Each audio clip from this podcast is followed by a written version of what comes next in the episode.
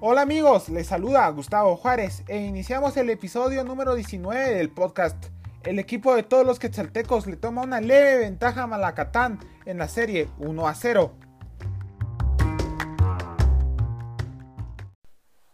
Iniciamos con el resumen del partido. El partido inició con muy buen ritmo. Se notaba que Shelahu salió con todo y replegó las defensas de Malacateco. En los primeros minutos del partido, Shelahu MC en un tiro libre ejecutado por Pablo Mingorance, que fue un tiro por debajo y al segundo palo entra el único gol del encuentro, que fue un golazo.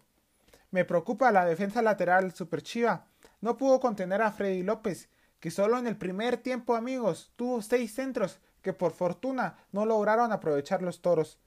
También un horror fue que las defensas super chivas no encimaron la marca al ataque toro.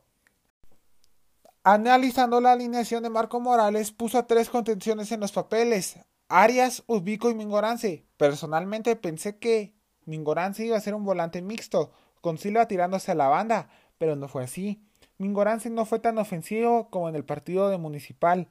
Es decir, el gol fue de tiro libre y no tuvo tantos tiros claros como en el partido contra los Rojos. Hay que tomar en cuenta que le anularon la jugada a Israel Silva que había terminado en gol por fuera de juego, que parte después de un centro. También, el Bebote tuvo varias jugadas que nos hubieran podido dar tranquilidad en el segundo tiempo, y principalmente en el partido de vuelta. En el segundo tiempo, Shelahu se relajó, ya no hubo tanta intensidad. Hubiera salido con la misma garra del primer tiempo y estoy seguro se hubiera sacado una mejor ventaja. Malacateco se le fue para adelante y Shelahu no supo reaccionar. En las pocas Jugadas que tuvo, los chivos perdonaron y no fueron contundentes. En un contragolpe, Shelahu iba a agarrar mal parado a los toros, pero Kevin Ruiz se gana la roja cortando la jugada. En los minutos finales, una jugada polémica, el árbitro marcó un penal por una supuesta mano en contra de Shelahu, pero lo bueno fue que el árbitro se ayudó en la línea, que tuvo una mejor visión de la jugada.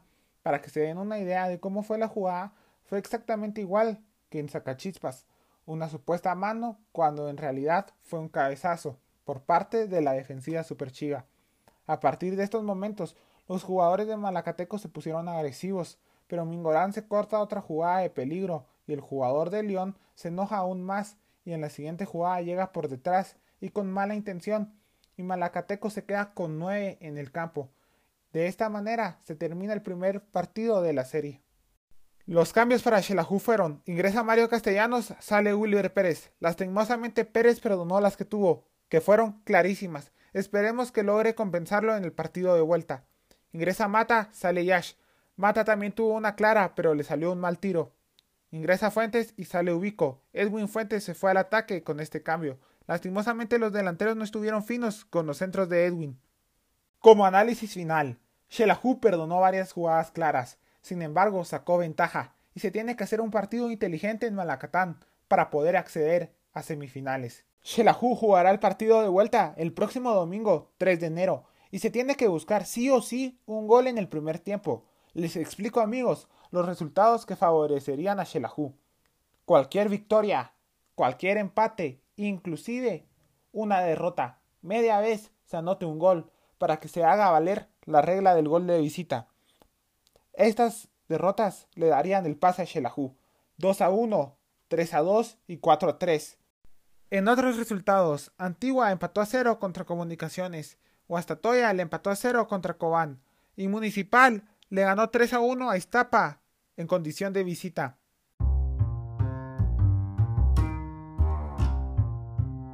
Así terminamos el episodio número 19 del podcast, deseándoles un próspero año nuevo les saludó Gustavo Juárez y si Dios no lo permite, estaremos analizando lo sucedido versus Malacatán y lo que se viene si logramos clasificar a semifinales. Recuerda seguirnos en todas nuestras redes sociales que aparecemos como las redes del gol.